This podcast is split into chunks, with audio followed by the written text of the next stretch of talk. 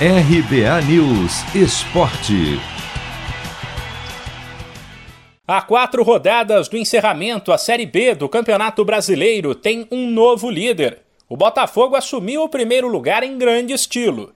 Primeiro viu o ex-líder Coritiba perder para o Náutico no sábado por 2 a 1. Depois, neste domingo, não tomou conhecimento do Vasco em São Januário e venceu o clássico por 4 a 0. Com o resultado, o Glorioso foi a 62 pontos contra 61 do Coxa.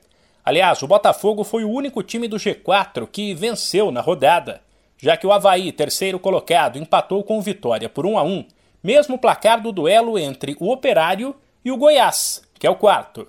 Agora com 12 pontos ainda em disputa, o Botafogo, muito perto do acesso, está oito à frente dos primeiros times fora do G4. O CSA, que bateu o Remo por 2 a 1, e o CRB, que perdeu para a Ponte Preta por 1 a 0, somam 54 pontos cada. Aliás, a situação do Botafogo é oposta à do rival Vasco, derrotado no clássico. O time da Colina agora está a 8 pontos de entrar no G4, ou seja, tudo indica que ele vai continuar na segundona por mais um ano, assim como o Cruzeiro, mas que neste caso comemora a permanência o time entrou em campo contra o Londrina nesta rodada, ameaçado de entrar na zona de rebaixamento para a terceira divisão.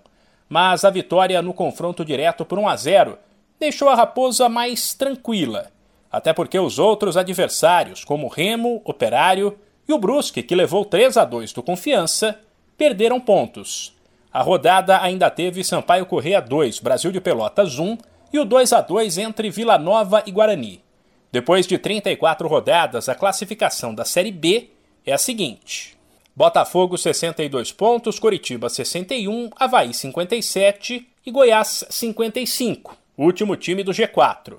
Aí vem o CSA com 54, o CRB também com 54, Guarani ainda na briga com 53, Náutico 48, Vasco 47, Vila Nova 44, Sampaio Correia 43 e Cruzeiro em 12 também com 43. O Operário tem 42, mesmo número da Ponte Preta. Depois vem Remo com 41, Brusque com 38 e já na zona de rebaixamento, Londrina também com 38, Confiança com 34, Vitória com 34 e o Brasil de Pelotas com 23. De São Paulo, Humberto Ferretti.